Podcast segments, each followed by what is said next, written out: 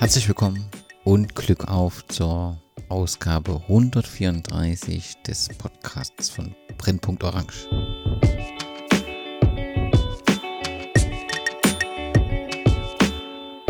Heute darf ich Martin van Elten begrüßen.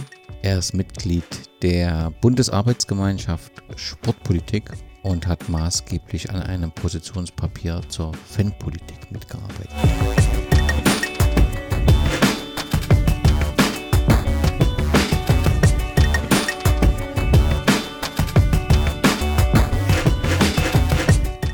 Podcast spreche ich mit Martin über die Inhalte des Papiers, die kommende Bundestagswahl und seinen Herzensverein, der FC Erzgebirge Aue.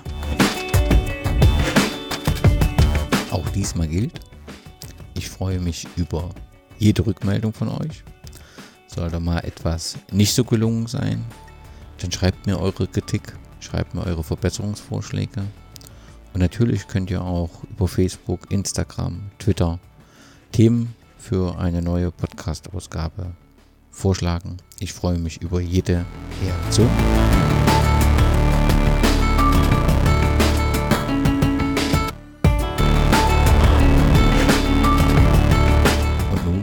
wünsche ich euch viel Spaß mit Ausgabe 134.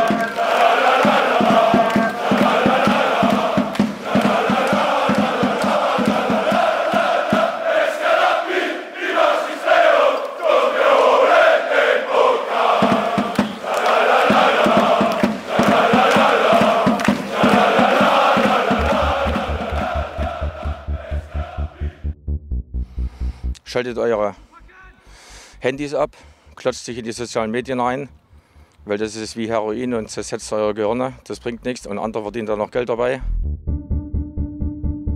Äh, die geeignetsten Vorschläge zur Erreichung der Ziele des Klimaschutzgesetzes für 2030 legen die Grünen in ihrem Wahlprogramm vor. Sie erhalten mit 3,62 von vier möglichen Punkten. Im Wahlprogramm sind alle klimapolitischen Handlungsfelder berücksichtigt und viele Maßnahmenvorschläge sind ambitioniert fachlich fundiert und detailliert ausgearbeitet. Allerdings weisen auch die Grünen eine Umsetzungslücke im Hinblick auf die Klimaziele für 2030 auf. Zudem können auch sie die Ambitionslücke zwischen dem deutschen Klimaschutzgesetz und dem 1,5 Grad Ziel nicht schließen. Den zweiten Platz in der Gesamtbewertung belegt die Linke mit 2,60 Punkten. Mit der Forderung eines klimaneutralen Deutschlands bis 2035 weist sie das ambitionierteste Ziel auf. Jedoch sind die Maßnahmenvorschläge des Wahlprogramms teilweise nicht ausgereift genug und geeignete Strategien fehlen, zum Beispiel für die Dekarbonisierung des Industriesektors. Die Linke lehnt zudem eine CO2-Bepreisung als Leitinstrument im Klimaschutz kategorisch ab. Deutlich dahinter und nahezu gleich auf mit circa 1,8 Punkten landen die Wahlprogramme der CDU, CSU und der SPD. Liebe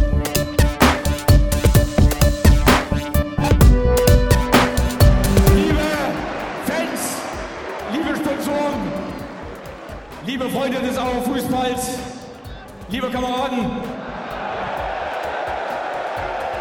ich kann nur Danke sagen. Danke für euren Support. Es war eine brutale Saison. Wobei ich sagen muss, wir hatten das erste Mal seit vielen Jahren ruhige Weihnachten nach dem Unionsspiel. Und dann sind wir in Regensburg, haben wir die Schellmauer durchbrochen und haben die Liga gehalten. Der Verein hat sich weiterentwickelt. Deshalb möchte ich herzlich auch den Müttern zum Muttertag gratulieren. Es leben die Mütter als Grundpfeiler der Gesellschaft. Den Frauen, die noch keine Mütter sind, eine Botschaft. Werdet Mütter und tragt die DNA, tragt die DNA zu Wismut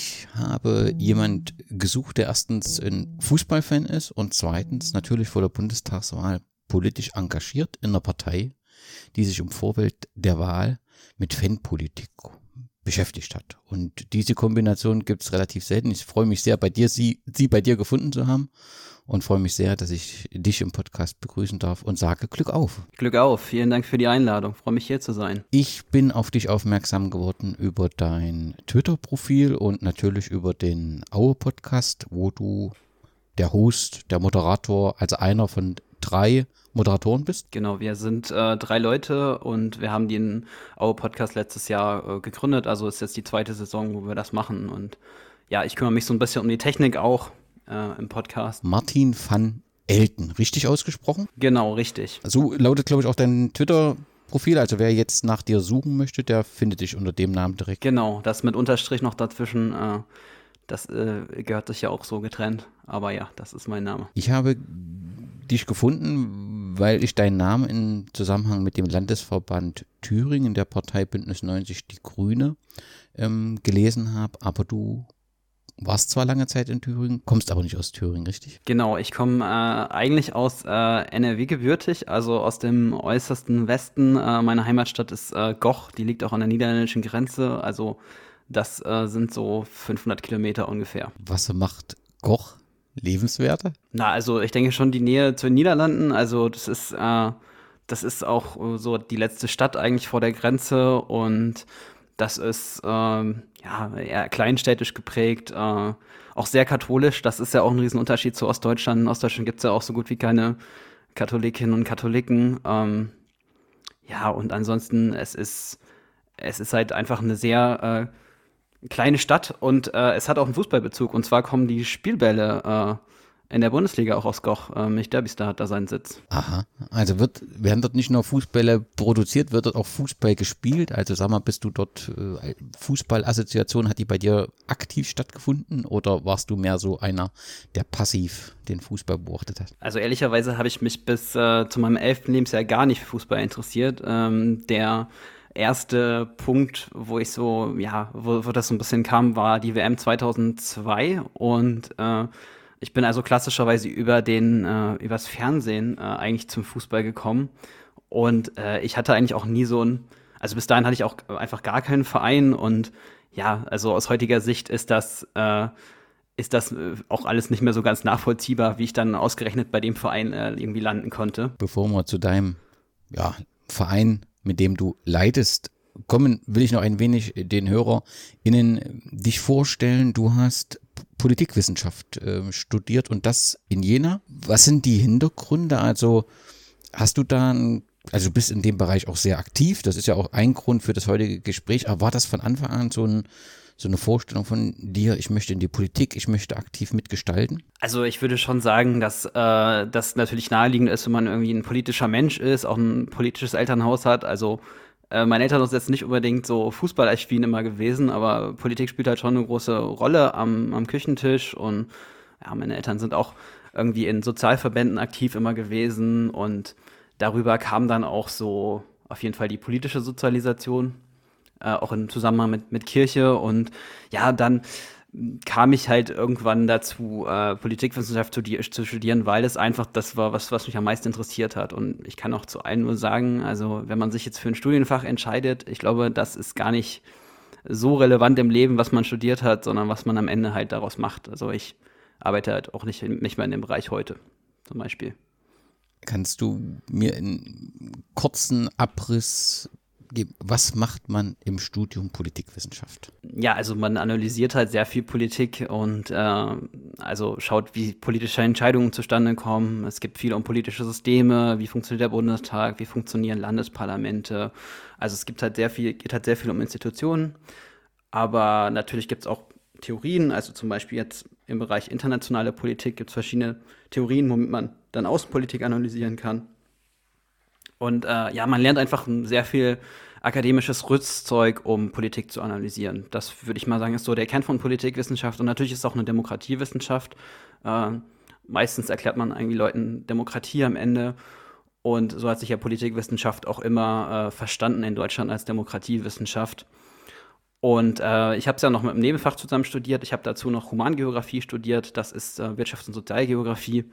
Das war, glaube ich, noch eine gute Kombination, dass man noch was, äh, was Analytisches daneben hat, wo man sich dann mit Wirtschaft und Sozialprozessen so mehr beschäftigt hat. Und ja, Geografie war auf jeden Fall auch ein sehr gutes Studium. Du hast Jena als Studienort gewählt. Ist das zufällig passiert? Ist das bewusst passiert? Was, was ist da der Grund dafür? Also ehrlicherweise, äh, ich habe mir Jena äh, schon ziemlich gezielt ausgesucht. Also zum einen kannte ich da Leute, also auch äh, über die Grüne Jugend. Ähm, kommen wir bestimmt später noch dazu. Ja. Also kannte ich schon, hatte ich schon vorher dahin Kontakte und ich war dann mal da ein Jahr vorher, bevor ich da angefangen habe und das war halt eine schöne Studentenstadt. Das ist ja auch äh, also vergleichsweise immer noch günstig. Also selbst heute, wenn man noch, noch schaut, also ich glaube, es gibt Studentenstädte, die sind deutlich äh, hochpreisiger und die Lebensqualität ist schon, glaube ich, ganz gut. Und die Uni hat ja auch immer damit geworben, sozusagen, es ist sehr viel halt äh, zulassungsfrei. Also man kann sich einfach einschreiben und man hat da nicht ewige Wartezeiten, ob man dann überhaupt zum Studium zugelassen wird. Jetzt sagst du, du bist jetzt nicht mehr im Bereich Politikwissenschaft tätig, aber du bist ja im Politischen sehr engagiert und das zieht sich ja im Prinzip deine ganze Zeit auf jeden Fall, was man online nachvollziehen kann, insbesondere in Jena, zieht sich das ja durch, dein großes Engagement.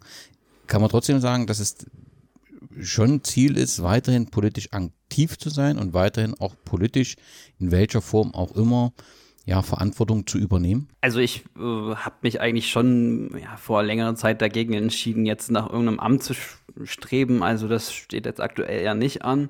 Aber natürlich habe ich einen Veränderungswillen. Also ich möchte, dass, dass sich Sachen verändern, zum, zum Guten hin verbessern. Und ja, das war ja auch so ein bisschen der, die Motivation auch, dass, dass, ich, dass ich einer politischen Partei auch, äh, auch beitrete. Aber ich habe es jetzt auch ein paar Jahre als, als Mitarbeiter halt gesehen, so wie Politik funktio funktioniert und das war auf jeden Fall auch ja, sehr interessant. Wie funktioniert denn Politik? Ja, das ist, das ist halt schwierig zu, äh, zu beschreiben, aber ich glaube, dass, äh, dass man doch mh, hm, oft so von außen nicht, nicht, nicht so sieht, was, wie weit äh, interne Prozesse halt notwendig sind, um irgendwie zu einem Konsens zu kommen und mit dem, was Parteien antreten. Das ist ja oft ja schon der innerparteiliche Konsens und deshalb, deshalb kommen einem als, als Bürgerin oder Bürger vielleicht manche Positionen schon ein bisschen verwaschen vor, weil es ja auch schon eine, eine interne Abwägung gibt, äh, wie man jetzt, was, was man für eine Position hat und vor allen Dingen, wie man sie auch kommuniziert, dass sie gut von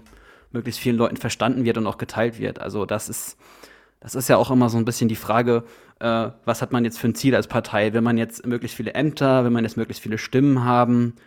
Oder ja, will man halt viele, viele Inhalte umsetzen. Also das ist, das sind ja auch so ein bisschen, das nennt man in der Politikwissenschaft halt auch die drei Gesichter von Parteien, ja, dass, dass, dass, dass es halt auch so Zielkonflikte sind, ne? Das, und am Ende, ja, am Ende ist Politik halt immer ein Kompromiss, ja. Also die Königsdisziplin der Politik ist der Kompromiss.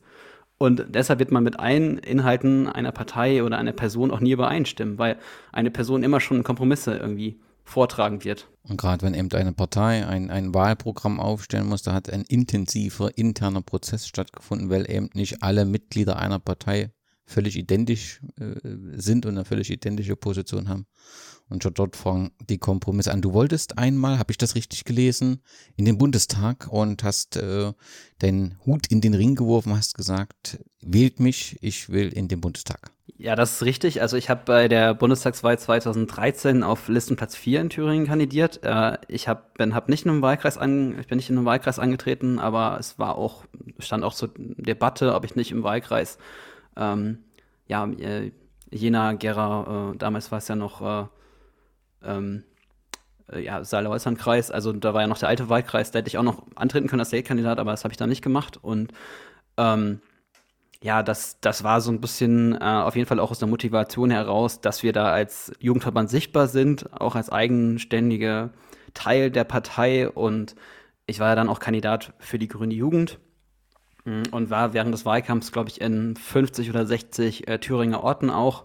Es war auf jeden Fall sehr interessant und hilfreich, äh, auch mal alle Thüringer Klein- und Mittelstädte kennenzulernen. Und ich glaube, da habe ich jetzt schon einen ganz guten Eindruck, so was, was die, die Städte so ausmacht. Auch im Vergleich zu der großen Städtekette, die ja schon sehr dominant im Land einfach ist. Ja, und dass da eben auch eine andere Sichtweise, gerade wenn man abseits dieser Kette, äh, Kette, äh, Städtekette lebt, dass man da dann eben auch eine andere Sichtweise auf gewisse Dinge haben kann. Aber so eine ähm, Bundestagswahl, das ist doch enorm Kraftraum. Habe auch am gestrigen Tag in Thüringen eine Partei gesehen mit einem, einem Stand, die sich wirklich ein gutes Programm überlegt hatten. Kaum Resonanz. Die Menschen sind vorbeigegangen, weil sie natürlich mit Einkaufen beschäftigt waren, Kind abholen von der Arbeit, was weiß ich. Aber Insgesamt ist das schon ganz schön viel, was wir dort von den Kandidaten verlangen, die dort jeden Tag in der Stadt sich präsentieren müssen. Das raubt schon viel Kraft, oder? Ja, auf jeden Fall. Ich habe ja zu der Zeit auch noch, äh, also studiert, klar, und das war auch mit dem Studium oft schwierig in, in Einklang zu bringen. Ich habe dann auch ein bisschen ja, meine, meine Arbeiten irgendwie schieben müssen und so weiter. Und wir haben auch größtenteils die Tour halt auch mit öffentlichen Verkehrsmitteln gemacht, ja, und also nochmal ganz praktisch die Probleme so mit, der, mit dem Nahverkehr in Thüringen kennengelernt und das war schon äh, auf jeden Fall auch ein Höllenritt. Äh, da gibt es ja auch ein interessantes Buch von äh, Frank Staus zu, was ich sehr empfehlen kann. Das gibt es auch aktuell als, als, Podcast, wo er so den 2005er Wahlkampf der SPD beschreibt. Vielleicht können wir das auch mal verlinken für die Hörerinnen und Hörer. Das ist äh, auch sehr, sehr schön zu sehen, wie, was Wahlkampf so ausmacht. Aber ich mag Wahlkampf. Ich habe danach auch noch äh, den, den Landtagswahlkampf natürlich gemacht, 2014, dann 2016 den Landtagswahlkampf in Sachsen-Anhalt, als ich da gewohnt habe. Ja, und jetzt auch zuletzt wieder den Landtagswahlkampf 2019 in Thüringen habe ich auch bei der bei der Partei Bündnis 90 Die Grünen halt in Erfurt gearbeitet. Und also ich mag Wahlkampf, weil es auch eine Zuspitzung ist auf politische Themen und man auch mit sehr vielen Leuten in, in, in Kontakt kommt. Und natürlich ist, kriegt man auch viel ab, ja, also ich fand's äh, in, im echten Leben so am Wahlkampf, am Wahlkampfstand irgendwie beleidigt zu werden, das finde ich, fand ich viel unangenehmer als jetzt im Netz. Also im Netz kann ich damit gut leben, ja, weil, also das ist ja auch eine Resonanzkammer und auch gut gut zu sehen, dass man nochmal seine Argumentation darauf auslegen kann, was die Leute dann auch inhaltlich kritisieren, also neben dem ganzen Hass, aber es ist, es ist einfach eine, eine Hochzeit in der Demokratie, der Wahlkampf. Freue mich, dass du das so, so, so positiv äh, formulierst und dass dich offensichtlich äh, der Wahlkampf äh, gepackt hat. Aber das, was du gerade zum Schluss angesprochen hast, du hast ja auch gesagt, dass du jetzt mehrere Wahlkämpfe bereits äh, bekleidet hast. Nimmt das zu, die Anfeindung, oder ist das immer vorhanden und wir haben im Prinzip zusätzlich noch eine aufgeheizte Stimmung, die online noch dazu kommt. Was erlebst du, wenn du in die Regionen fährst an so einem Wahlstand? Also ich glaube, wenn man ehrlich ist, 2013 wurde man in Thüringen auch schon beschimpft und das, ich meine, klar, das war für die Grünen nochmal auch ein schwieriger Wahlkampf. Ich meine, es gab die Pädophilie-Debatte, es gab den Veggie Day, nur mal zwei Stichworte zu nennen. Klar, es war kein gutes Klima für die Grünen. Aber 2016 Sachsen-Anhalt zu 2019 Thüringen, das war schon nochmal ein deutliches, ja, Verstärkung. Und natürlich, ich glaube, das hängt größtenteils damit zusammen, dass die AfD einfach sehr großen Aufwind in Ostdeutschland hat und deren Anhängerschaft halt sehr, sehr, sehr aufgepeitscht ist und auch sehr viel in, in Debatten mit, gerade mit Grünen auch reingeht, weil die Grünen, ich glaube, positionell einfach der AfD am, am meisten gegenüberstehen. Also von allen Parteien. Dann lass uns, bevor wir weiter über die Position von Bündnis Die 90, die Grünen und deine Funktion reden, lass uns zum Thema Fußball kommen. Dein äh, Herzensverein oder dein Verein, mit dem du mitfieberst, ist der FC Erzgebirge Aue. Nun haben wir gesagt, du kommst aus Koch, nun haben wir gesagt, du hast in Jena studiert, du hast auch gerade gesagt, du warst in Sachsen-Anhalt. Jetzt glaube ich, wenn ich das richtig gelesen habe, bist du in Brandenburg aktiv.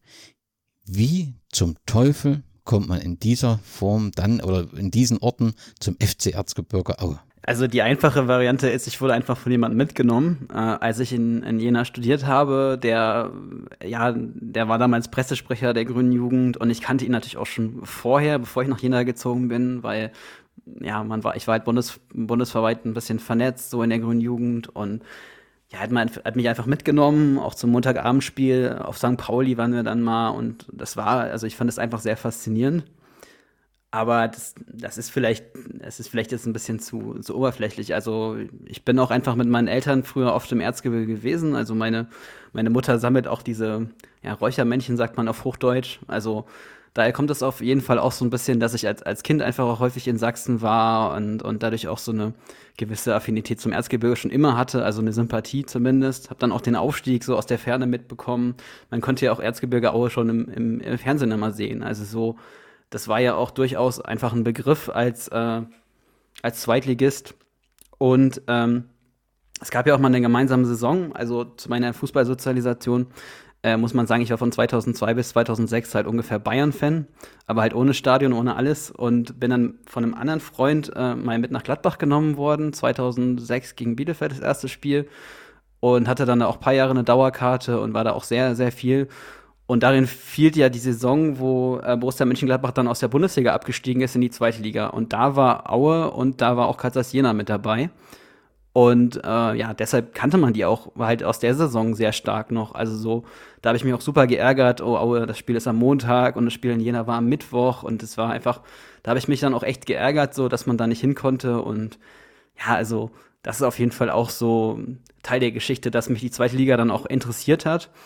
Und ich meine, ich bin aus, äh, aus, also aus der Gladbacher also Fanschaft so mehr oder weniger weggegangen. Da hat Gladbach Relegation gegen Bochum gespielt. Äh, das war 2011, das war so mehr oder weniger mein letztes Spiel dann, dieses Relegationsspiel gegen Bochum.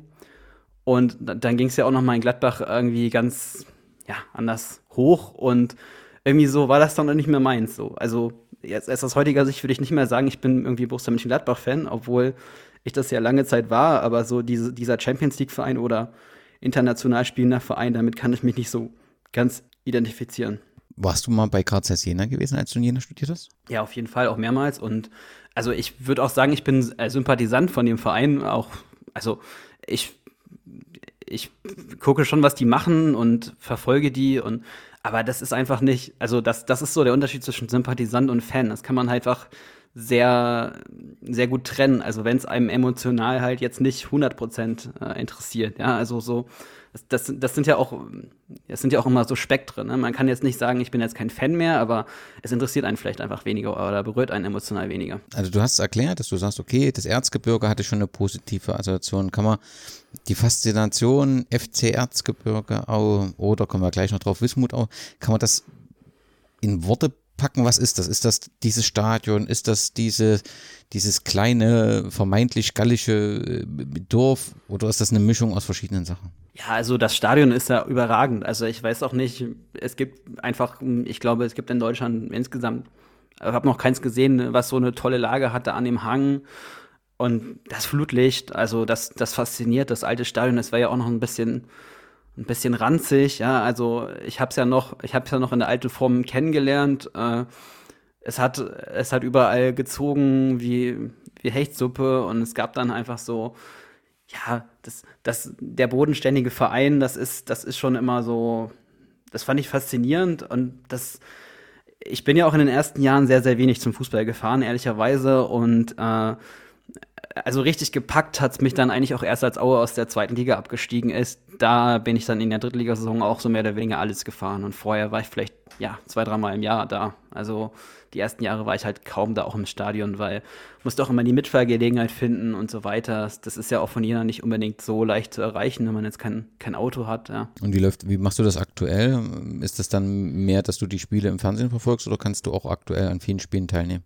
Ich bin, äh, also ich bin jetzt ein paar Jahre zu jedem Spiel gefahren, wo es ging. Und das, ich fahre halt viel mit dem Zug und ich habe zwar auch einen Führerschein, aber Autofahren mit einem Mietwagen oder Carsharing oder so ist ja auch nicht so günstig. Und ja, also ich fahre eigentlich alles, was geht. Und auch dieses Jahr habe ich jetzt, glaube ich, ein Spiel, ein Ligaspiel nicht gesehen, sondern ich war auch auswärts überall äh, Nürnberg, Schalke, Kiel, habe ich alles mitgemacht. Nun habe ich persönlich ähm, nur ein Spiel in Aue in meinem bisherigen Leben erleben dürfen und offensichtlich ist da die kulinarische Versorgung an mir völlig vorbeigegangen, aus welchen Gründen auch immer.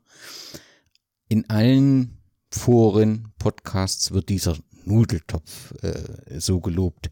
Ist der so lobenswert? Also er wäre auf jeden Fall so lobenswert gewesen, dass wir unseren Podcast da nach hätten benennen sollen, wenn es nach mir geht, aber es ging ja nicht nach mir.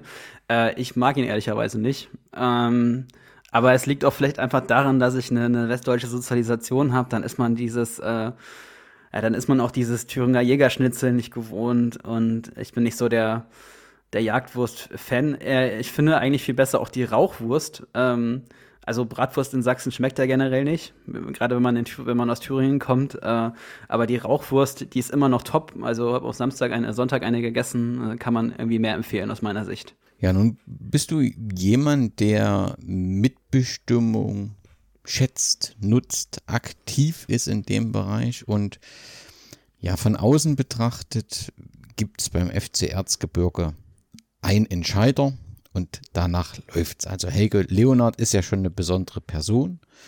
Äh, rund um die Wende äh, war er auch mal bei BSW Gera aktiv, ist dann nach Aue äh, gegangen und ist letztendlich die Leonard-Brüder ja, also zumindest markante Figuren äh, des Erfolgs äh, bei Aue. Aber es entwickelt sich nicht das Gefühl, ähm, dass beide Mitbestimmung und demokratische Diskussion schätzen. So zumindest von außen entsteht dieses Gefühl.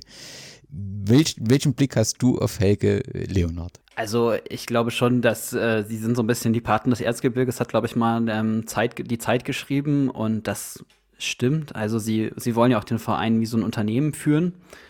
Ich finde das tendenziell erstmal auch nicht, nicht schlecht, weil das ja auch ein großer Erfolgsfaktor ist. Aber insgesamt, ich sehe die Personen schon ambivalent und das fehlt mir auch so ein bisschen in meiner Diskussion. Also es wird da sehr stark in, in so Lagerdenken übergangen. Das ist das ist fast vergleichbar mit Politik, ja. Also so, es gibt das Team Helge Leonhardt und es gibt die Leute, die dagegen sind. Es gibt seine Gegner und das, das finde ich falsch. Also ich finde, manche Sachen muss man kann man loben und, und sind, ist auch sehr äh, faszinierend, dass sie auch den Verein ja irgendwie vor davor bewahrt haben, dass er in so eine Bedeutungslosigkeit äh, fällt. Also ich meine, sie haben ja auch dafür gesorgt, dass der Verein umbenannt wird. Sie haben dafür gesorgt, dass der Verein irgendwie zumindest äh, auf dem Niveau der damaligen dritten Liga bleibt und andere Vereine wären vielleicht in der Versenkung äh, verschwunden ohne äh, solche Präsidenten und, und äh, Aktive in der Führung. Und ja, also ich glaube auch, äh, was demokratische Entscheidungsprozesse angeht, da gibt es schon auf jeden Fall Nachholbedarf und die Mitgliederversammlungen, was ich davon so mitbekomme, ähm, ja, die, die finde ich auch, auch merkwürdig, dass man, dass man da so wenig Diskussionen hat und man, man immer nur so auch jetzt sporadisch was erfährt. Also in der Corona-Pandemie findet einfach gar keine Kommunikation vom Präsidium zu, zur Mitgliedschaft statt und das finde ich einfach sehr schade, dass man nicht mal eine Klarheit schafft, auch wie die finanzielle Lage im Verein zum Beispiel ist und ja, wir, wir können da immer nur spekulieren und das, das finde ich, das, das könnte man besser machen, ja, gerade weil es ja auch immer noch ein Mitglied, Mitgliedergeführter Verein ist. Und ja, wir, wir den Verein ja nicht ausgegliedert haben und irgendwie eine Kapitalgesellschaft sind, sondern ein eingetragener Verein. Und insgesamt, ja, er ist natürlich einfach auch eine Reizfigur, ja. Also man kann, man kann innerhalb der Auer-Fanszene viel über ihn diskutieren, aber auch natürlich auch mit anderen Fans. Die, den wird als erstes das mit einfallen, zusammen mit dem Stadion und natürlich dem Nudeltopf. Also, ich glaube, es sind so die drei Sachen, die man äh, zu Aue kennt. Du bist Vereinsmitglied? Ja, seit 2014. Weißt du, wie viele Mitglieder Wismut Aue hat? Äh, Erzgebirge Aue, Entschuldigung. Ich glaube jetzt, äh, es, es, seit, seit ein paar Jahren sind's, äh, hat man das Ziel, irgendwie 10.000 zu bekommen. Und aktuell müssten es so, ich schaue mal nach, aktuell sind es über 9000, 9240. Also man ist jetzt knapp vor der 10.000er Schwelle. Und man hatte ja auch nach dem letzten Abstieg, hatte man ja auch einen riesen äh, Zulauf an neuen Mitgliedern. Also ich glaube, man hatte nach dem ich bin noch Vereinsmitglied irgendwas mit 2000. Also äh, in den letzten sieben Jahren sind da äh, ja, 7000 Mitglieder zugekommen. Also man hat extrem viel Zuwachs. Weißt du, wie das im Vergleich zweiten Bundesliga, hast du da eine Ahnung? Ähm, ist man da gut mit dabei? Ja, so da ist man natürlich immer noch im unteren Bereich. Ne? Klar, alle Vereine, die mal in der Bundesliga waren, haben natürlich viel mehr, aber jetzt Dynamo Dresden, klar, solche Vereine haben viel, viel mehr Mitglieder, aber weiß nicht, Sandhausen hat 1000 Mitglieder, ne? So. Das ist so die Größenordnung. Wer ich schon mehrfach gesagt habe, der Name BSG Wismut Aue, nun kann man auf der einen Seite sagen, ja, das war der ursprüngliche äh, Name zu Zeiten des äh, DDR-Fußballs, aber äh, wie das eben so ist mit Namen aus äh, Zeiten des DDR-Fußballs, das hat ja sowohl äh, Lok Leipzig betroffen, als auch BFC Dynamo, als auch äh, ja, die BSG Wismut Gera. Da haben, als der Name nicht genutzt wurde, Menschen diese Marke eintragen lassen auf sich. Und das ist nach meinem Kenntnisstand offensichtlich auch bei der BSG Wismut Aue so passiert, dass als der diese Namenskombination und das Logo in dieser Form nicht genutzt wurde, die beim Deutschen Marken- und Patentamt auf einen Namen eingetragen worden ist, der ursprünglich oder Fanartikel erzeugt hat, etc., etc., weil der Name eben im Fußball ja auch nicht mehr aktiv genutzt wurde. Das ist, glaube ich, vor zwei oder lass es drei Jahren sein, hat sich das plötzlich geändert, ist auch im überregionalen Fernsehen intensiv gesprochen worden. Plötzlich gab es eine, gibt es eine BSG Wismut Aue. Ich verfolge das nun nicht tagtäglich. Ähm, gibt es die immer noch und hat das für eine Diskussion innerhalb der Mitglieder des FC Erzgebirge Aue gesorgt, weil das ja dann schon etwas überraschend ist, man da ein ungutes Gefühl haben kann, denn wir haben ja natürlich Entwicklungen, gerade wenn ich an, an Sachsen und Chemie Leipzig äh, denke, die aus einer anderen Intention war, aber plötzlich gab es ja auch die BSG Chemie Leipzig und heute gibt es nur noch die BSG Chemie Leipzig. Was passiert da rund um die BSG Wismut Aue? Das ist noch ein bisschen komplizierter. Und zwar äh, gab es einen, äh, einen Fanshop, äh, der lange Zeit auch so mehr oder weniger das Merchandising alleine gemacht hat. Und der hatte sich die Markenrechte gesichert. Und ähm, dazu gab es jetzt lange Zeit eine Diskussion zwischen ihm und dem Verein. Und ja, mittlerweile macht ja auch der Verein äh, Fanartikel mit äh, BSG Wismut Aue wieder. Ich weiß nicht, ob man sich da geeinigt hat. Dazu liegen mir auch keine Informationen vor. Da kriege ich auch zu nichts mit. Und äh, diese BSG Wismut Aue, die jetzt vor, ich glaube, ein oder zwei Jahren, ja, zwei Jahre wahrscheinlich eher neu gegründet wurde, die spielen in der Kreisklasse oder Kreisliga. Und das ist halt auch so ein, ja, so ein Fanverein. Also das, da kriege ich aber nichts von mit, ehrlicherweise. Und das ich sehe jetzt auch nicht, dass das die große Rolle spielt. Also klar, in den, in den Fanforen, in, den, in den Medien der Ultraszene und so weiter ist natürlich immer viel von Wismut Aue die Rede. Aber ich glaube auch nicht, dass es eine ernsthafte Anzahl von, von Mitgliedern gibt, die den Vereinsnamen ändern wollen. Ich hatte vor kurzem mal gehört 50 Prozent, aber das war wahrscheinlich, äh, war wahrscheinlich nur eine Fernsehsendung, die dann eben 20 Leute befragt hat oder so. Du sagst, das ist kein wirkliches Thema, ja. Also der, das ist der FC Erzgebirge und auch gerade mit den Erfolgen, die jetzt auch zu feiern sind, entsteht da halt auch eine Identifikation mit dem Namen. Und das Thema BSG Wismut Rohe spielt nur eine Rolle, wenn man ja im Rahmen der Gesänge und vielleicht eben auch im Rahmen der Kleidung, dass man so ein bisschen die Erinnerung an DDR-Zeiten hat. Aber es gibt nicht wirklich einen Wille äh, der Umbenennung. Also ja, ich glaube, das ist ein großer Fakt, ne? Und natürlich ist Erzgebirge ist ein besserer Identifikationspunkt als ja so ein künstlicher Name, weil das steht für die Region. Die meisten Leute kommen ja auch nicht aus Auer, die da hingehen. Das muss man ja auch einfach sagen. Und ich glaube, das Erzgebirge ist ja auch einfach ein, ein guter Name und der steht ja auch für den Erfolg, den man in den letzten 20 Jahren im Profifußball auch hatte. Und ich sehe auch nicht, warum man das machen soll. Es gab mal diese, diesen Vorstoß vom Präsidenten, er wollte mal das Logo ändern, das hat er dann aber auch ganz schnell zurückgezogen. Ähm, er wollte so eine Mischung aus äh, dem aktuellen Logo und dann noch die zwei gekreuzten Hämmer da reinmachen und es sah auch einfach sehr, sehr künstlich aus. Das war in der äh, Drittligasaison 2015 muss es gewesen sein, hatte man das sogar eingetragen als, als neues Logo. Und natürlich auch ein Widerspruchsverfahren, weil dieser Fanshop äh, der halt Fanartikel äh, vertreibt mit, mit BSG Wismut Aue natürlich da Einspruch eingelegt hat. Also man streitet sich da sehr viel um Markenrechte, aber ich sehe nicht, dass das in der Fanszene irgendwie jetzt die Riesen, den Riesensturm ähm, erzeugt und so ein bisschen habe ich auch mal den Spruch gehört, äh, so wir haben irgendwie das Logo im Herzen und das Logo auf der Brust, also so man lebt irgendwie mit diesen zwei, Logo, zwei Logos sehr gut. man hat ja auch einfach schon lange das neue Logo und den Namen. Du selbst, äh, wenn du in Aue bist, bist du Teil der ähm, in der der Fan-Kurve steht, also Teil der der Ultra-Bewegung oder bist du mehr jemand, der so ein bisschen abseits von der äh, Kurve auf einer Tribüne sitzt und das Spiel beobachtet? Also ich hatte früher wirklich eine, eine, eine Dauerkarte für die Kurve, auch äh, in der dritten Liga vor allem. Aber ich habe jetzt seit ein paar Jahren auch keine Dauerkarte mehr, weil sich das einfach nicht, nicht lohnt und ich bin meistens auf der ja, gegen gerade hinter der Trainerbank. Ich ähm, habe mich da ein bisschen auch rausgenommen, dass das äh, irgendwie aktiv supporten zu wollen. Auch auswärts bin ich eigentlich, wenn es geht, irgendwie nicht im Gästeblock, sondern eher so auf der Tribüne. Lass uns die aktuelle sportliche Situation ganz kurz streifen. Also mit der Verpflichtung von Dirk Schuster war ja auch ein Plan verbunden, ja, also ein langfristiges äh, Konzept und irgendwie ähm, gab es dann dieses 3 zu 8, was schon besonders war und auch für Aufmerksamkeit sorgte. Dann war der Schuster, wenn ich das richtig mitbekommen habe, krank geschrieben und dann folgten die Trennung.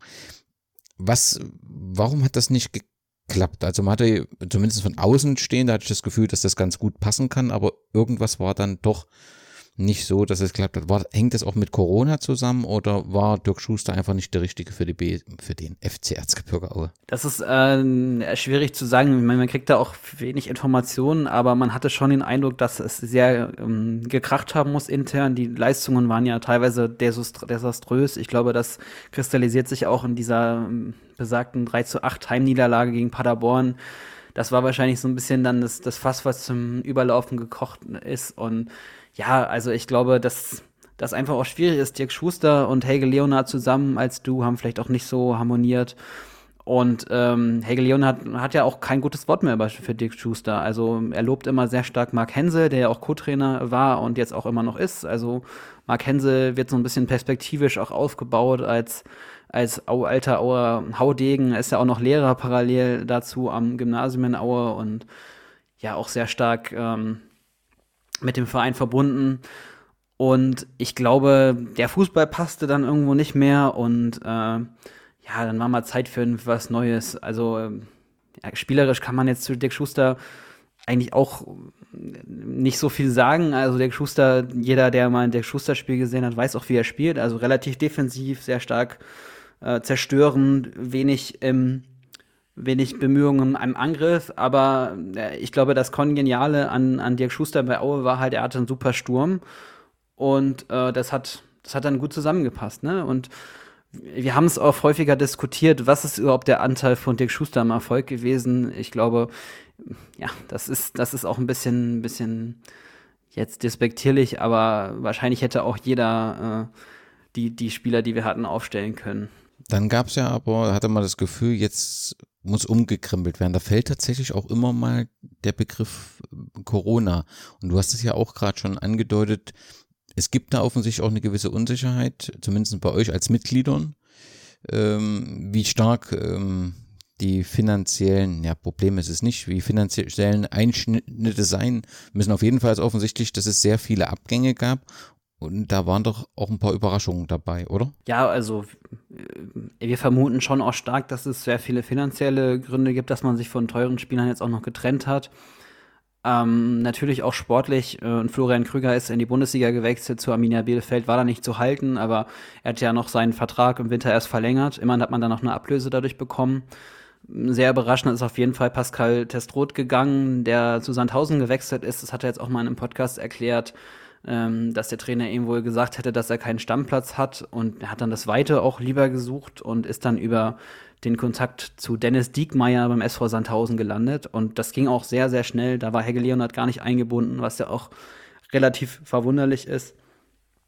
Und dann noch drei, auf jeden Fall drei Spieler, die äh, ja, emotional halt dem Verein sehr viel bedeutet haben, weil sie auch Aufstiegshelden sind. Calogero Rizzuto, rechter Verteidiger, ist weggegangen. Steve Breitkreuz, aus meiner Sicht einer der besten Verteidiger der zweiten Liga, Innenverteidiger. Und ja, Louis Samson hatte teilweise dann auch ja, eine wechselnde Form, aber er war auch immer ein, ein, ein, ja, ein beliebter Spieler in Aue, glaube ich. Und aktuell hat man dann sehr viele Perspektivspieler. Man hat sehr wenig Zweitliga-Erfahrung im Vergleich so zur letzten Saison. Also man hat ja auch ja, relativ viele Leute jetzt geholt. Äh, ich glaube, das ist der Umbruch, der schon vor Jahren hätte stattfinden müssen, den hat man jetzt vollzogen.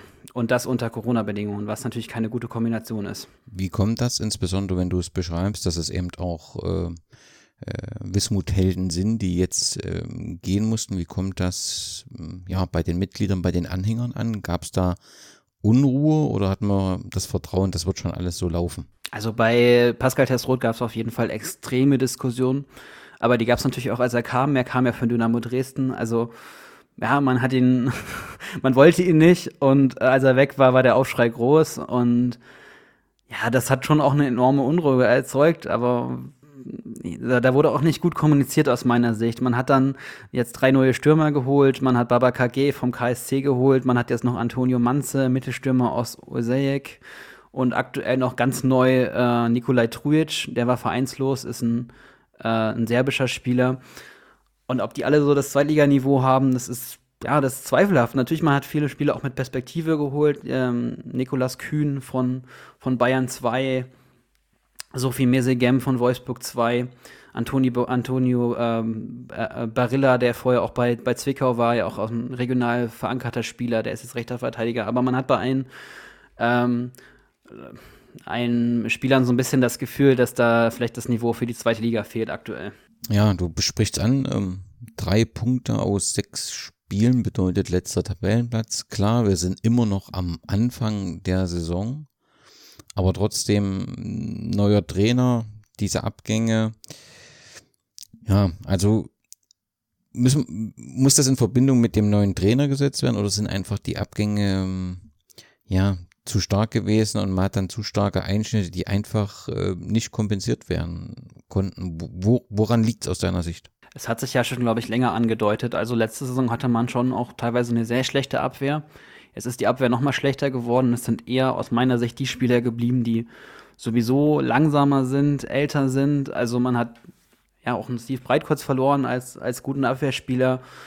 Und letzte Saison hat uns einfach dieser überragende Sturm mit Krüger Testrol, ich glaube, die haben zwei Drittel aller Tore gemacht. Die haben uns natürlich enorm äh, viel Auftrieb gegeben und viele Punkte geholt. Und wir haben einfach oft eine Überperformance gehabt, aus, aus wenig Chancen äh, Tore gemacht. Und das fehlt so ein bisschen, das Spielglück, aber auch das Können. Und es hätte jeder Spieler, äh, jeder Trainer hätte es jetzt schwer gehabt. Und Alexi Spileski ist, glaube ich, schon ein guter Trainer, aber er hat vielleicht nicht das Spielermaterial, was er braucht. Er spielt ja schon auch sehr ein Offensivfußball mit viel Beibesitz, äh, viel Schnelligkeit, das, das passt vielleicht nicht so ganz nach Aue, aber es war, es war jetzt vielleicht noch mal so ein weiteres Experiment. Ja, man hat ja auch mal Tedesco hervorgebracht und vielleicht hat man daran sich erinnert. Also ich glaube, jeder Trainer hätte es schwer gehabt und auch mit Dirk Schuster wären wir, würden wir nicht besser dastehen, wenn wir diese Abgänge haben und im Endeffekt, äh, am Anfang waren es drei gute Spiele oder drei ordentliche Spiele, man hatte drei Punkte und dann hat man halt ein Heimspiel gegen Sandhausen verloren und jetzt hat man das Gefühl, so, die Welt geht unter und dann finde ich, stimmen auch die Relationen nicht mehr. Also es sind bisher jetzt drei verlorene Spiele, aber man kann ja immer noch äh, wieder da rauskommen. Das heißt, du bist zuversichtlich, dass die Wende irgendwann noch gelingen wird? Also ich glaube nicht, dass man sang- und klanglos absteigen wird und man wird aber auch am Ende nicht mehr als um den Relegationsplatz spielen. Also das wird, dafür ist die Qualität des Kaders, glaube ich, zu schlecht. Und man hat jetzt auch gegen Düsseldorf, war man eigentlich ja fast die bessere Mannschaft, geht dann durch einen Elfmeter in Rückstand und hat dann schafft es nicht, das Spiel zu drehen. Aber natürlich, Spiele laufen anders, ja. Wenn äh, Nikolas Gerrit Kühn in der ersten Minute den Ball reinmacht, dann wird Auer dieses Spiel wahrscheinlich gewinnen, ja. Und Fußball ist nun mal einfach, ja, es kommt dann im Endeffekt vielleicht auf ein, zwei Situationen am, am Spiel und das ist, ist dann manchmal auch äh, brutal. Und die, die Liga ist einfach brutal stark im Vergleich auch. Ne? Es fehlen diese ganz schlechten Teams. Aber ehrlicherweise im Tabellenkeller, da sind schon auch noch andere schlechte Mannschaften. Es ist ja die, wie jedes Jahr die spannendste zweite Liga aller Zeiten, aber es ist auf jeden Fall schon eine, eine besondere Zusammenstellung. Gibt es ein Spiel, auf das du dich besonders gefreut hast oder noch freust? Das gab es schon. Äh, das war auf Schalke. Da hatte ich auch Geburtstag in der Woche. Da bin ich 30 geworden und ich war auch häufig, ich war auch früher häufig, häufig schon auf Schalke, weil Freunde halt Schalke-Fans von mir sind und Schalke war auch so eines meiner ersten Profistadien, was ich gesehen habe und das ist natürlich phänomenal, wenn man da einen Punkt holt und war auch noch mit einem Freund da, der Schalke-Fan ist, der konnte sich sogar mit mir, mit mir freuen. Das war, das war schon sehr schön. Das kann ich nachvollziehen. Das war etwas Besonderes. Mir fällt es nur gerade ein, es gibt irgendeine Beziehung zwischen Aue und Moskau. Das hat ja sicherlich auch mit den Leonards wieder zu tun.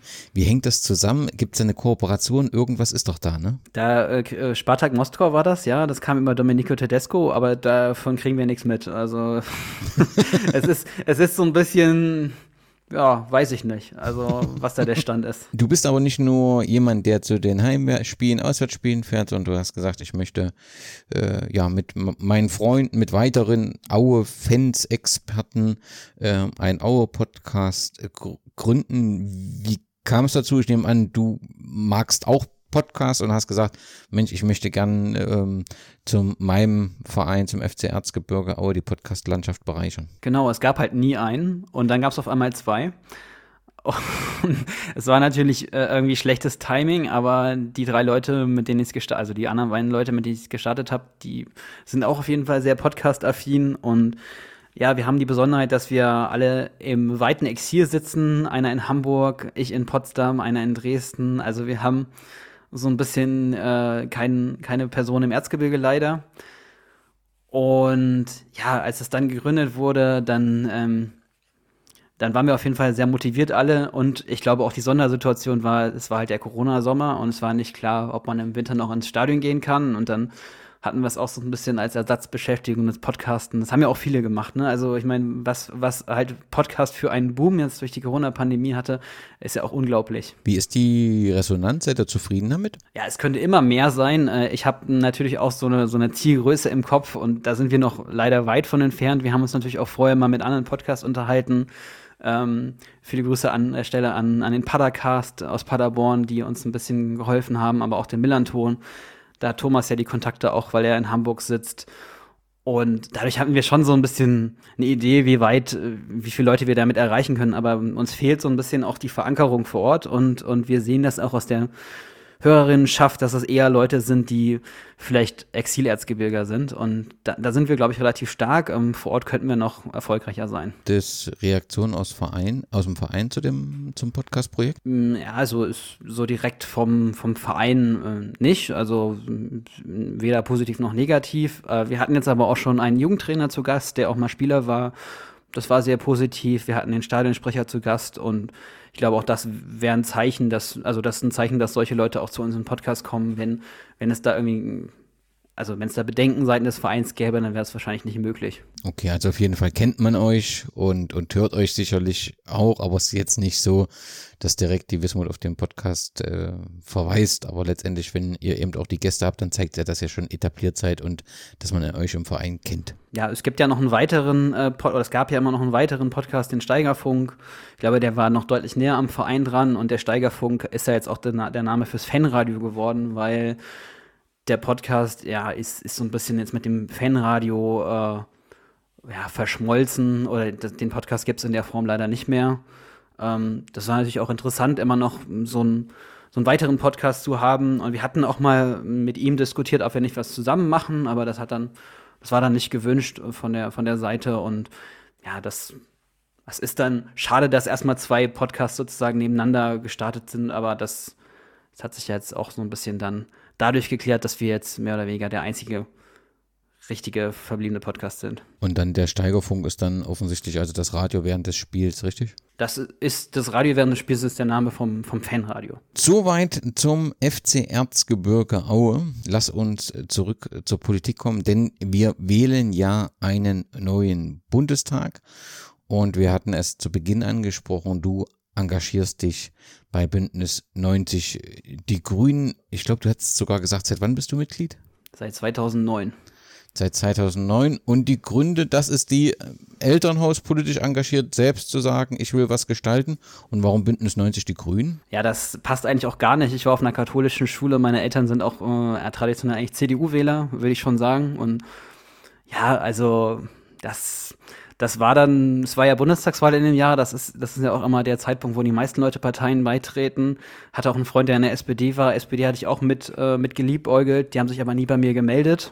Und ja, der Auslöser war dann nicht, dass sie sich nicht gemeldet haben, sondern dass die SPD auch diesen ja, Zensursolar-Gesetzen zugestimmt hat, Netzsperren und das, das habe ich einfach sehr stark abgelehnt, dass, dass das Internet zensiert wird und ja, neben Sportpolitik ist auch so Netzpolitik immer noch eines meiner Herzensthemen. Ne? Ich arbeite hier auch bei einem IT-Institut und mir ist es wichtig, dass die Digitalisierung auch in Deutschland vorangetrieben wird. Und das war so eine der Hauptgründe, Digitalisierung vorantreiben. Und natürlich auch die Atomenergie, die war damals noch ein Riesenthema. Die Atomenergie, Schwarz-Gelb wollte aus, der Atom, äh, aus dem Atomausstieg aussteigen. Die wollten die Kernkraftwerke verlängern und war auch am Anfang sehr viel auf Anti-AKW-Demos.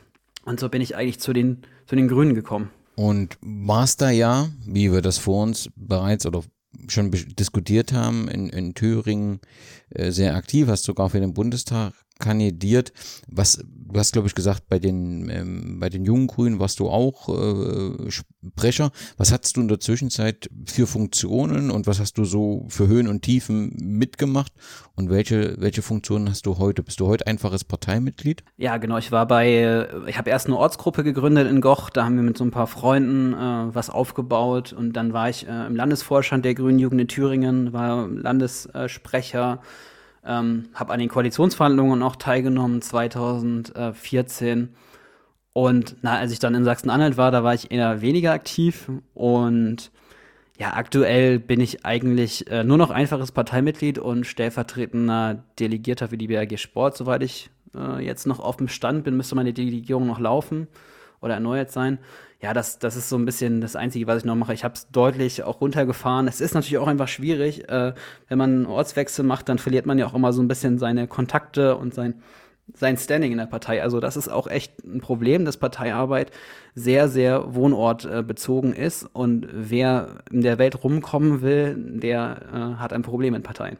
Du sagst, du warst bei den Koalitionsverhandlungen in Thüringen dabei, jetzt nun ohne die ganz großen Interner erfragen zu wollen. Aber kannst du uns einen Einblick in so eine Koalitionsverhandlung, bei, wenn wir so am, am typischen Stammtisch über Politik diskutieren, da wird gesagt, das ist wie ein Bazar, so eine Koalitionsverhandlung. Da sage ich immer, nein, da werden ordentliche Argumente ausgetauscht. Was stimmt denn nun? Also gar nicht. Äh, das gibt immer eine super Vorbereitung. Man weiß ja schon immer, was die, was die Positionen des anderen sind. Und damit kann man natürlich schauen, was sind die Schnittmengen. Und alles, was irgendwie Schnittmenge ist, steht sowieso schon mal fest, dass man das machen wird. Also darüber braucht man auch nicht diskutieren. Und sonst, naja, gibt es halt Punkte, die aufgerufen werden, dann werden Argumente genannt. Ich war im Bereich äh, Innenpolitik, da war auch der Sport mit dabei, wenn ich mich richtig erinnere. Und ich habe halt federführend Netzpolitik verhandelt für die Grünen. Zusammen, äh, weiß gar nicht, für die Linkspartei war äh, Katharina König äh, zuständig und für die SPD, glaube ich, äh, Dorothee Marx, wenn ich mich richtig erinnere.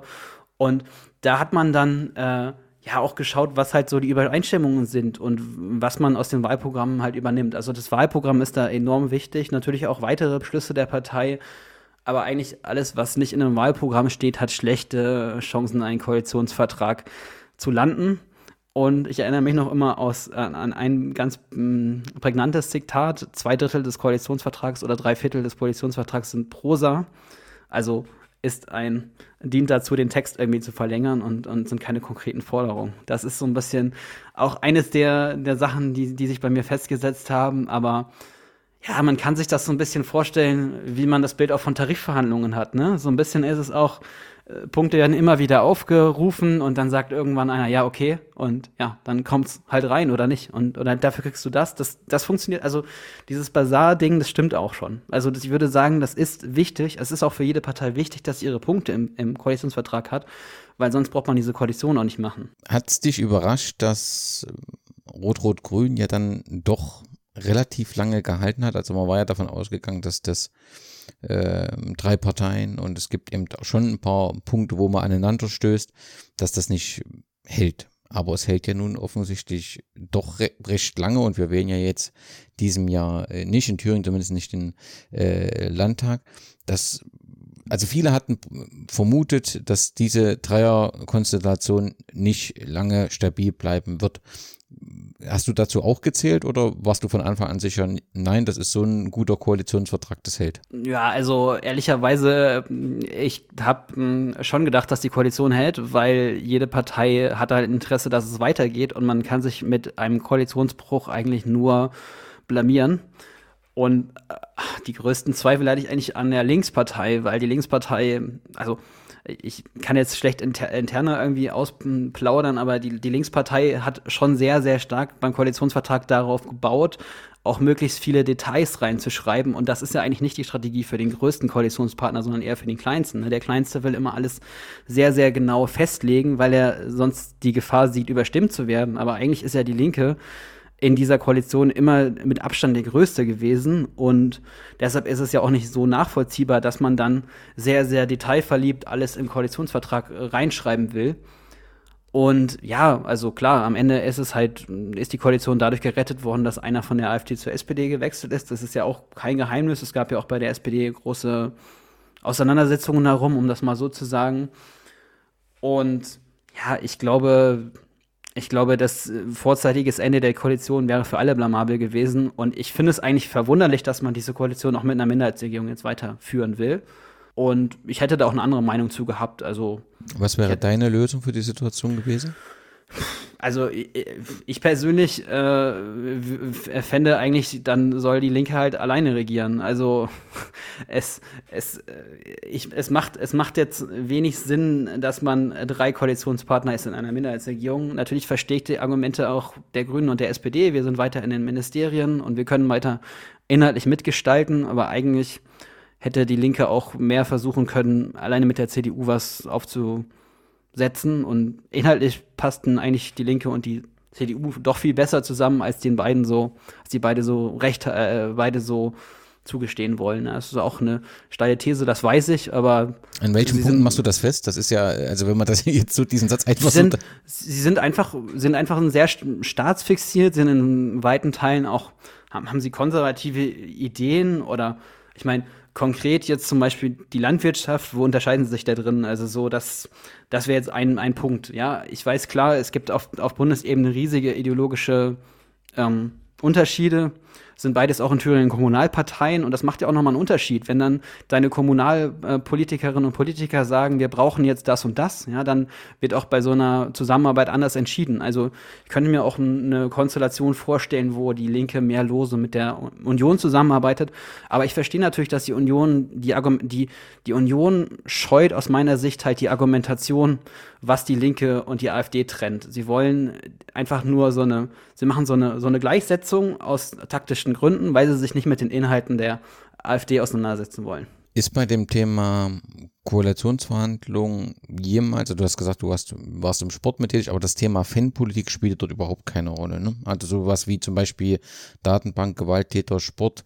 Da gibt es faktisch in Thüringen ähm, einmal jährlich eine Diskussion, dass irgendeiner einen Antrag stellt, äh, wie viel sind aus Thüringen gemeldet, aber es gibt leider in Thüringen keinen, der das ähm, wirklich kritisch hinterfragt, auch die Speicherung kritisch hinterfragt, aber das ist auch kein Thema in so einer Koalitionsverhandlung, richtig? Das Thema Fanpolitik gewesen damals. Doch, doch, also zum Beispiel die Fanprojekte, das war ein wichtiger Punkt. Da gab es ja auch eine große Übereinstimmung, dass man die Fanprojekte gut unterstützt als, als sozialpädagogische Angebote.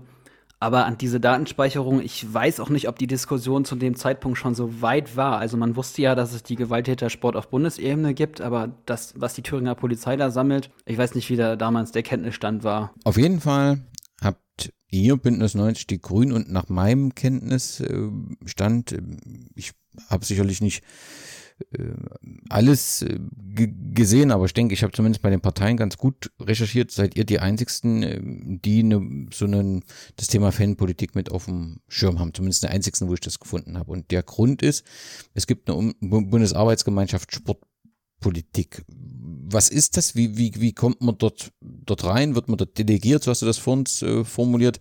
Was konkret ist das? Also Bundesarbeitsgemeinschaften äh, sind inhaltliche Zusammenschlüsse innerhalb der Partei. Da gibt es alles Mögliche von Bildung über Christen, Europa, Frauenpolitik, also sehr, sehr viele Themen. Ich war auch vorher mal in einer anderen Bundesarbeitsgemeinschaft, und zwar Medien- und Netzpolitik oder mittlerweile Digitales genannt. Und ja, die diskutieren einfach inhaltlich äh, über, über Themen und beraten dann so ein bisschen den Bundesvorstand und äh, setzen auch für die Partei, äh, können auch für die Partei äh, Beschlüsse fassen, aber vor allen Dingen arbeiten sie halt an Wahlprogramm. Also Wahlprogrammarbeit ist immer so die Hauptarbeit. Man macht ein Bundestagswahlprogramm alle vier Jahre, man macht ein Europawahlprogramm alle fünf Jahre. Es gibt manchmal auch inhaltliche Veranstaltungen. Und Sportpolitik ist eine der neueren, äh, neuen Bundesarbeitsgemeinschaften. Ähm, wurde jetzt vor zwei Jahren gegründet. Also ich war auch auf, vor zwei Jahren auf der Gründungsversammlung. Aber wir haben uns vorher darum bemüht, dass wir vom Bundesvorstand als Bundesarbeitsgemeinschaft anerkannt werden, damit wir gegründet werden können. Und ähm, das ist so, es kann jeder erstmal mitarbeiten. Also das ist auf jeden Fall alles Mitglieder öffentlich. Ich glaube, man muss sogar nicht mal Parteimitglied sein, um mitzuarbeiten. Aber man hat einfach nur als Delegierte, Delegierter Stimmrecht. Jeder Landesverband hat zwei Delegierte, äh, davon eine Frau mindestens. Und ähm, ich war halt äh, als Delegierter für Thüringen darin. Und normalerweise gibt es auch Landesarbeitsgemeinschaften. Also zum Beispiel in, in Thüringen gibt es für fast alle Themen Landesgemeinschaften außer für Sport. Für Sport fühlt sich bisher noch niemand zuständig. Und ich wurde dann einfach vom Landesvorstand dahin delegiert. Delegiert bedeutet halt, dass ich Stimmrecht habe und delegiert bedeutet, dass ich äh, auch äh, die Fahrtkosten erstattet bekomme. Das ist ja auch einfach eine finanzielle Hürde, zur Parteimitglied äh, Parteiveranstaltungen zu fahren und man bekommt dann auch das Hotel und die Spesen und alles bezahlt. Das heißt also, als, als Parteimitglied könnte ich zwar daran teilnehmen, äh, hätte aber kein Stimmrecht. Und genau. letztendlich äh, ist es eine Versammlung der Delegierten, die dann entscheiden, welche ähm, Schwerpunkte im Thema Sportpolitik gesetzt werden, was für eine Position dort vertreten werden und die wird letztendlich dann dem Parteivorstand vorgetragen, näher gebracht, wie auch immer und dort gegebenenfalls landet sie dann im Wahlprogramm. Äh, mit dem Wahlprogramm ist noch ein bisschen anders. Also Positionspapiere und Beschlüsse können gefasst werden, aber Wahlprogramm, da werden normalerweise Änderungsanträge gestellt. Und Änderungsanträge, so eine Arbeitsgemeinschaft kann Änderungsanträge stellen, aber sie werden auch schon vorher immer einbezogen. Also es gibt immer eine Einbindung der Arbeitsgemeinschaften. Jeder darf vorab schon mal seine wichtigsten Punkte mitnennen und auch es wird auch immer auf Arbeitsentwürfe schon reagiert und es ist ein, es ist ein laufender Prozess. Und welchen Status haben dann diese Positionspapiere, also das beschreibt im Prinzip die Position ja der Bundesarbeitsgemeinschaft Sportpolitik zum Thema Fanpolitik, zum Thema, waren mehrere Themen, wo es die Positionspapiere gibt. Das heißt, das ist ja noch nicht das Positionspapier der Partei. Wird das dann irgendwann, wenn irgendjemand, Vorstand sagt, das findet man gut, auch dann zur Position der Partei? Das ist eine Parteiposition. Also wir sind eine Fachgruppe und haben davon eine wir haben äh, die wir haben die, die Legitimation, ähm, Papiere zu verfassen und wir haben uns ja auch noch als weitere, äh, als weitere Unterstützungsebene haben wir uns ja noch Erstunterzeichnerin äh, gesorgt. Sehr viele Bundestagsabgeordnete haben das Papier unterschrieben und ja auch äh, fanpolitisch Aktive, sage ich jetzt mal, mit dem Jan-Henrik äh, Grozetzky, den man ja auch kennt aus Borussia, von Borussia Dortmund mittlerweile. Auch schon zum Gast, äh, als Gast hier im Podcast war. Und das ist ja, also damit kann man ja so sagen, durch die Delegierung auch der Landesverbände ist es ja letztendlich auch demokratisch legitimiert, die Beschlussfassung. Und da ist ja im Prinzip das entsprechende Position der Partei. Das habe ich äh, verstanden. Nun lass uns über das Positionspapier, wo ich glaube, das ist das einzigste in der Parteienlandschaft rund um Fan Politik für ein vielfältiges Miteinander grüne Fanpolitik reden. Das ist im Dezember 2020 beschlossen worden.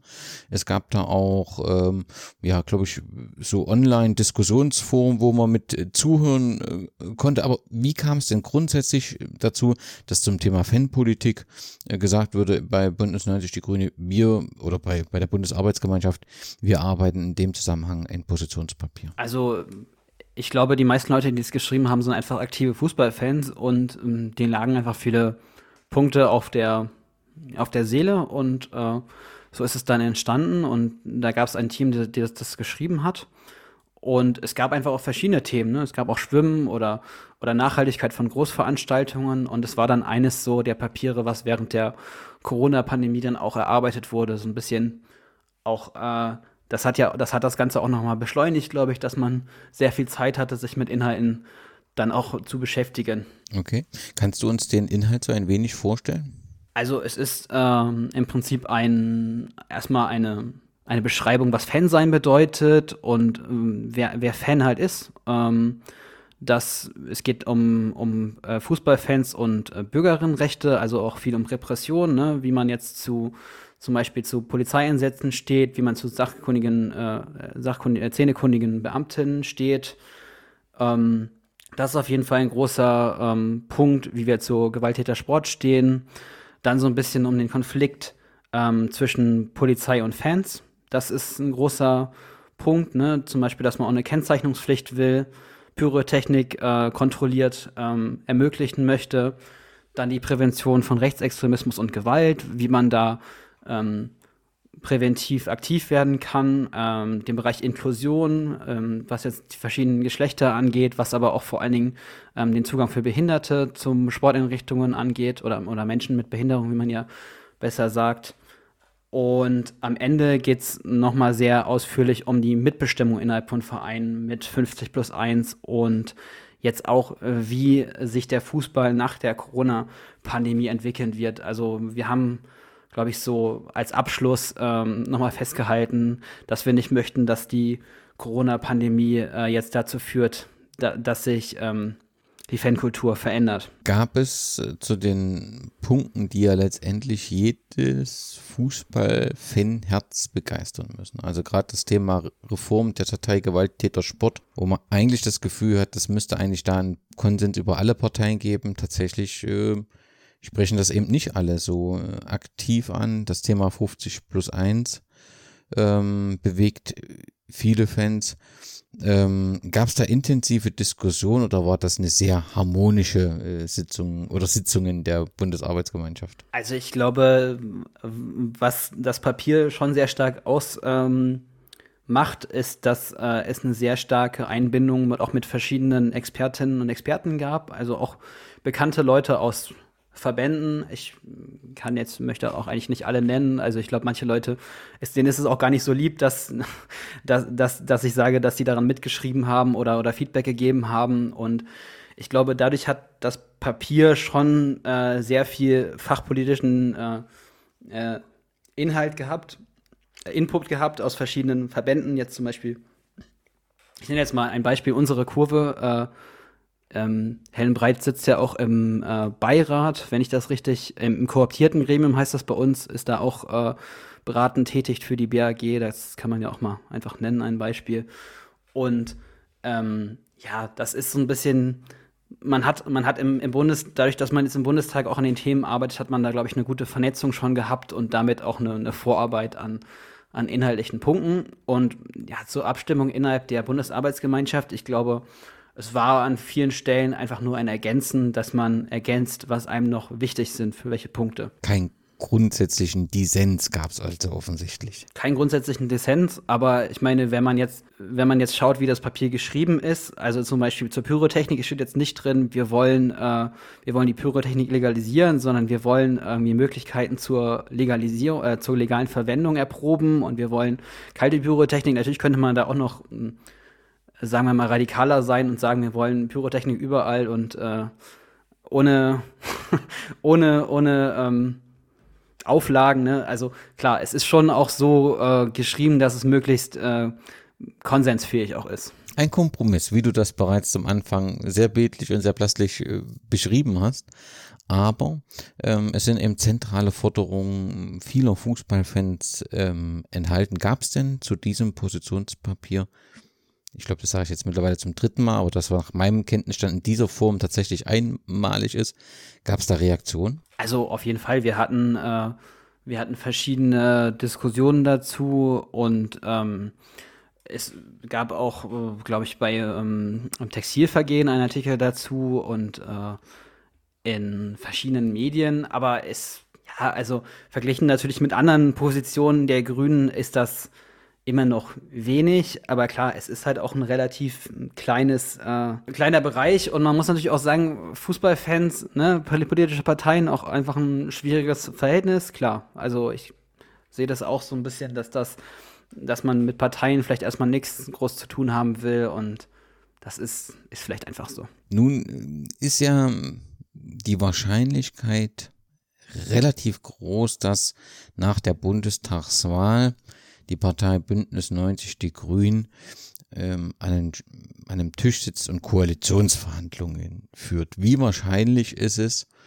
dass genau diese Punkte, ähm, die wir hier in diesem ähm, Papier festgelegt haben, die ihr in diesem Papier festgelegt habt, dass die dort zur Sprache kommen? Also ich denke schon, dass das äh dass das Wahlprogramm erstmal äh, die Grundlage ist von Koalitionsverhandlungen und dann so ein Papier sekundär ist, aber natürlich wir auf der Arbeitsebene dann daran arbeiten können, wenn wir eine Abgeordnete zum Beispiel haben, die für den Bereich Sportpolitik zuständig ist und die auch die Rückbindung an die Bundesarbeitsgemeinschaft hat. Also ich sehe schon, dass dann Bundestagsabgeordnete auf der Arbeitsebene vielleicht erfolgreicher sind als äh, jetzt in den Koalitionsvertrag zum Beispiel zu schreiben, wir wollen die, äh, äh, ich sag mal ein fiktives Beispiel, wir wollen die Pyrotechnik legalisieren. Das wäre jetzt sowieso keine Sache, die man in den Koalitionsvertrag schreibt, sondern die man vielleicht dann eher nachher verhandelt. Die Frau Lazar ist, glaube ich, im nächsten Bundestag nicht mehr vertreten, ne? Genau, sie äh, hört jetzt auf, aber wir haben mehrere, ähm, ja, mehrere aussichtsreiche äh, Kandidatinnen, äh, auch für den Bundestag, ähm, wahrscheinlich äh, wird es auch auf jeden, Fall, auf jeden Fall jemand äh, aus in die neue Bundestagsfraktion schaffen, die einen Hintergrund im Sport hat. Wer sind die sportpolitischen Köpfe von Bündnis 90 Die Grünen aktuell? Also Anne Kovac ist in Baden-Württemberg auf einem aussichtsreichen Listenplatz und äh, Bersat Bohani hat in Hessen einen relativ aussichtsreichen Listenplatz. Wenn wir so ein Ergebnis, wie die Umfragen gerade haben, äh, sind, erreichen, dann sollten beide im Deutschen Bundestag vertreten sein und dann hätten wir schon zwei Leute, die das äh, Thema bearbeiten könnten. Ja, und wenn ich nun schon die Ehre und Freude habe, dich im Podcast zu begrüßen und äh, so jemand leidenschaftliches und leidenschaftliches Parteimitglied, ja, dann sollst du auch die Möglichkeit haben, hm, zu erklären, warum sollte ich denn bei der Bundestagswahl mein Kreuz bei Bündnis 90 die Grünen machen? Klar, ein Thema ist der, der Klimaschutz. Das ist euch ja beziehungsweise der Partei auch bescheinigt worden, dass die Maßnahmen, die dort verankert sind im Wahlprogramm, die effektivsten aller Wahlprogramme wären, auch wenn die, die Pressekonferenz für viel Diskussion gesorgt hat. Das ist zumindest so äh, dort äh, ähm, ja erklärt worden und ein entsprechendes Modell berechnet worden.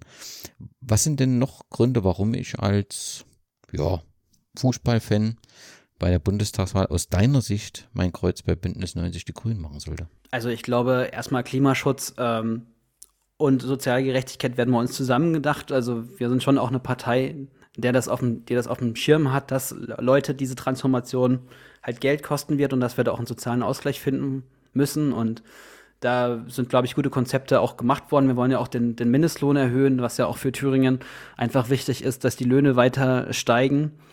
Und äh, mir persönlich sind natürlich auch äh, Bürgerinnenrechte wichtig, dass Leute, ähm, also dass es keine überbordenden Polizei, äh, dass es keinen überbordenden Polizeistaat gibt, dass die Polizei nicht jedes Mittel bekommt, was sie haben will. Also ich finde auch die große Koalition hat da in dem Bereich sinnlos äh, Gesetze verschärft. Also gerade wenn man jetzt an Online-Überwachung denkt, da sind wir mit dem Staatstrojaner viel zu weit gegangen und da kann man auch nicht mehr von einem rechtsstaatlichen Einsatz von Staatstrojanern äh, reden.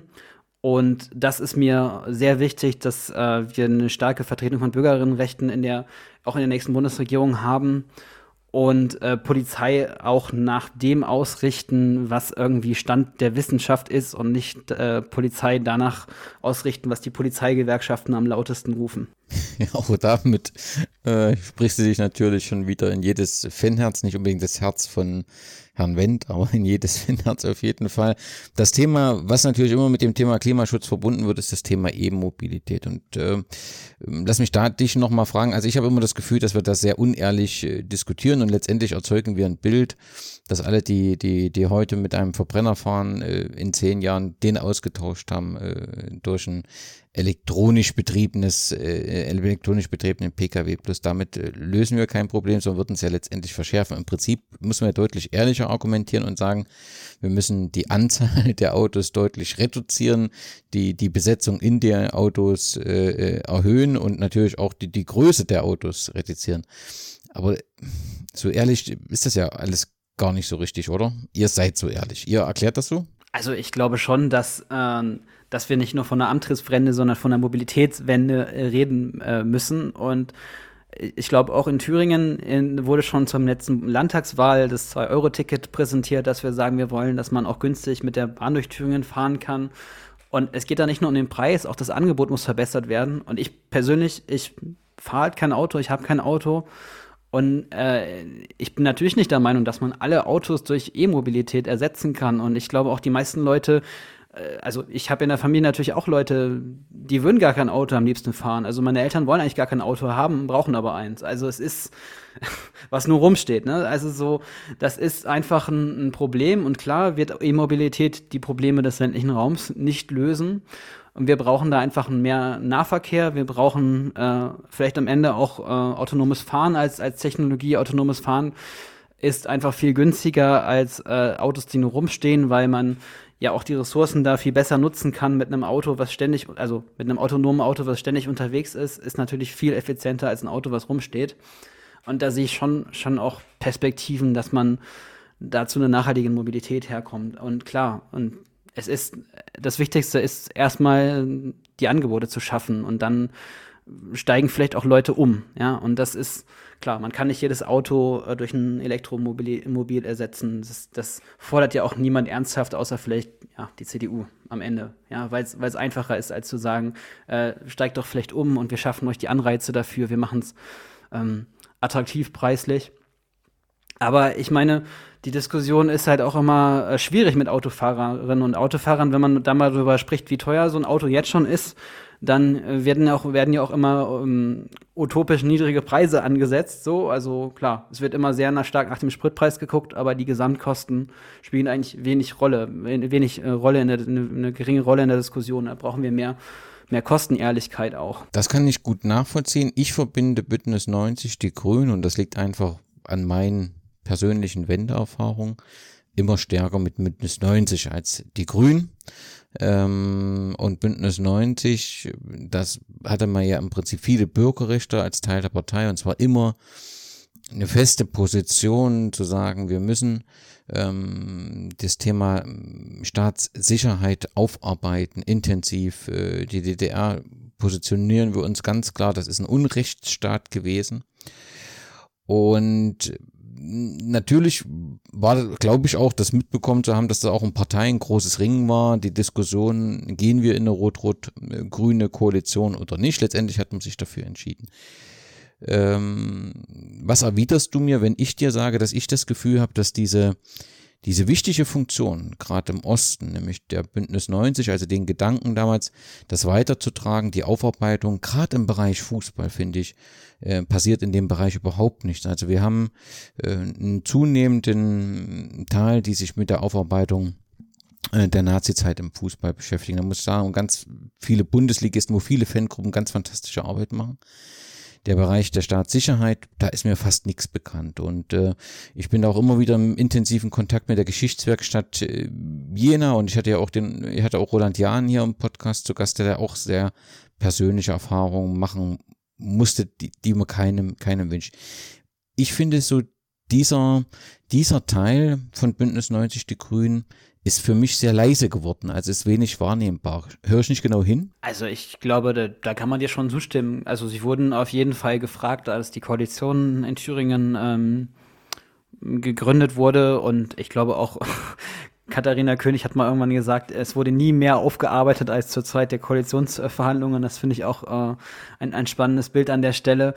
Aber ja, aus heutiger Sicht, es ist auch in Ostdeutschland eine sehr, ja, eine eine sehr, sehr starke Fokussierung auf das Thema Grün. Ja, das finde ich auch schade, aber ich persönlich könnte es jetzt zum Beispiel auch nicht authentisch äh, vertreten, irgendwie zu sagen, äh, ich möchte, dass das aufgearbeitet wird und naja, also ich würde schon sagen, es gibt immer noch eine Klarheit äh, in Bezug auf die DDR-Vergangenheit und ähm, ich sehe schon, dass in ostdeutschen äh, Parlamenten da äh, noch was noch was gemacht wird, aber der Fußball kommt da sicherlich äh, zu knapp, aber ich glaube auch, dass wir da zeitlich vielleicht noch einfach zu nah dran sind, dass es auch aus so einer Fanschaft kommen kann, weil man zurzeit die DDR halt noch lieber verklärt als Fan. Ne? Also ich sehe das ja auch in Aue sehr stark. Mh, hm, so wie über die Wismut äh, geredet wird, auch als Unternehmen, das könnte man ja auch noch mal viel, viel kritischer betrachten, was das eigentlich für ein Konzern war. Alles sehr romantisch, das ist ja auch verständlich und man will ja auch niemand seine Erinnerungen und positive Erinnerungen nehmen, darum geht's äh, nicht. Ne? Aber letztendlich ist dort viel passiert, was es gilt zu analysieren und aufzuarbeiten. Martin, Vielen, vielen Dank dafür, äh, dass du äh, mir über deine Leidenschaft FC Erzgebirge Aue, aber auch über deine Leidenschaft Bündnis 90 Die Grünen äh, Rede und Antwort standest. Ganz zum Schluss will ich dich natürlich fragen, so ein Wahlkampf hat ja Höhen und Tiefen und ich glaube auch die Spitzenkandidatin von Bündnis 90 Die Grünen hat das äh, tierisch erleben müssen in dem, in dem aktuellen Wahlkampf. Die Diskussion begann ja schon mit der Nominierung. Danach ging die Diskussion um die, die Bücher weiter etc. Es ist eine schwierige Zeit, aber du hast ja gesagt, für dich ist das spannend, aufregend, so Wahlkampf. Äh, das gefällt dir. So insgesamt, wie bist du aktuell mit dem Bundeswahlkampf äh, deiner Partei zufrieden? Also ich finde, dass äh dass es schon sehr stark äh, um, ums Thema Klima geht. Das ist erstmal gut. Und ähm, ich denke auch, dass sich da noch mehr entwickeln könnte, dass wir, dass wir auch noch mal äh, uns, uns verbessern, weil das für die Leute vielleicht doch dann das Thema auch entscheidend ist und nicht, nicht unbedingt die Person. Ähm, ja, und ich glaube, dass, dass, äh, dass das schon auch einfach man bedenken muss, dass wir eine 8%-Partei sind und eine 8%-Partei, die auf einmal 25% holen will, äh, hat vielleicht auch einfach nicht die, die Ressourcen äh, der anderen Parteien und äh, diese, dieses enorme Wachstum, was da gerade korpultiert wird, sorgt dann vielleicht auch für diese, die, diese Probleme. Und ich finde es, äh, ich hatte Annalena Baerbock jetzt auch in Potsdam gesehen, ich fand sie da ähm, sehr gut und äh, ich würde mir natürlich auch freuen, wenn sie in der nächsten Bundesregierung in einer ja, in eine Position kommt. Und ich denke, dass wir da auch auf einem, auf einem guten Weg sind. Und dann äh, ist ja den, die Königsdisziplin das Kompromiss schließen mit Koalitionspartnern. Und das wird, glaube ich, äh, uns sehr lange noch beschäftigen, bis dann äh, Deutschland eine neue Bundesregierung hat. Kann es bestimmt ein paar Monate dauern. Ist so mein Ausblick, dass die Koalitionsverhandlungen sehr ähm, ausbordernd werden. Das kann ich mir in Anbetracht äh, der Prognosen auch sehr gut vorstellen. Dann doch noch eine allerletzte Frage, um die Bindung nochmal zum Sport zu machen. Ähm, ich glaube, die, die Bundesarbeitsgemeinschaft hat sich auch relativ klar zur Fußball-WM in Katar geöffnet. Ich glaube, auch eure Spitzenkandidatin hat das gemacht. Habe ich das richtig verstanden, dass es äh, Position deiner Partei ist, äh, die Diskussion über die Fußball-WM nach der Bundestagswahl dann äh, auch intensiver und lautstärker zu führen und tatsächlich auch über einen Boykott äh, politisch zu diskutieren? Ja, also es ist für einen Boykott wohl zu spät, aber wir wollen, wir wollen da auf jeden Fall die Kritik noch äh, voranbringen. Und das ist richtig, Annalena Baerbock hat sich ja auch dazu geäußert. Ich meine, sie ist ja auch selber Fußballfan und da, daher ist es ja auch authentisch, dass sie, dass sie dazu spricht. Und ja, also ich persönlich ähm, finde, finde es immer sehr, sehr problematisch, dass es dann ähm, dass, dass einem das dann immer so kurz vor knapp erst auffällt. Ne? Also in, in Deutschland werden immer Diskussionen geführt, wenn es eigentlich schon fast zu spät ist. Umso schöner war es, dass du vor der Wahl bei uns warst und äh, äh, zum Positionspapier Fanpolitik und zum FC Erzgebirge Aue uns äh, mir deine Frage, meine Fragen äh, beantwortet hast. Ähm, ich werde euch ähm, natürlich äh, verlinken, den Aue Podcast. Ich werde die Buchempfehlung verlinken und ich werde natürlich das Positionspapier verlinken. Martin, ganz, ganz vielen Dank. Ich wünsche dir viel Sport, sportlichen Erfolg mit deinem Verein und natürlich auch äh, politischen Erfolg mit deiner Partei. Vielen Dank. Danke für die Einladung äh, und Glück auf. Und Glück auf.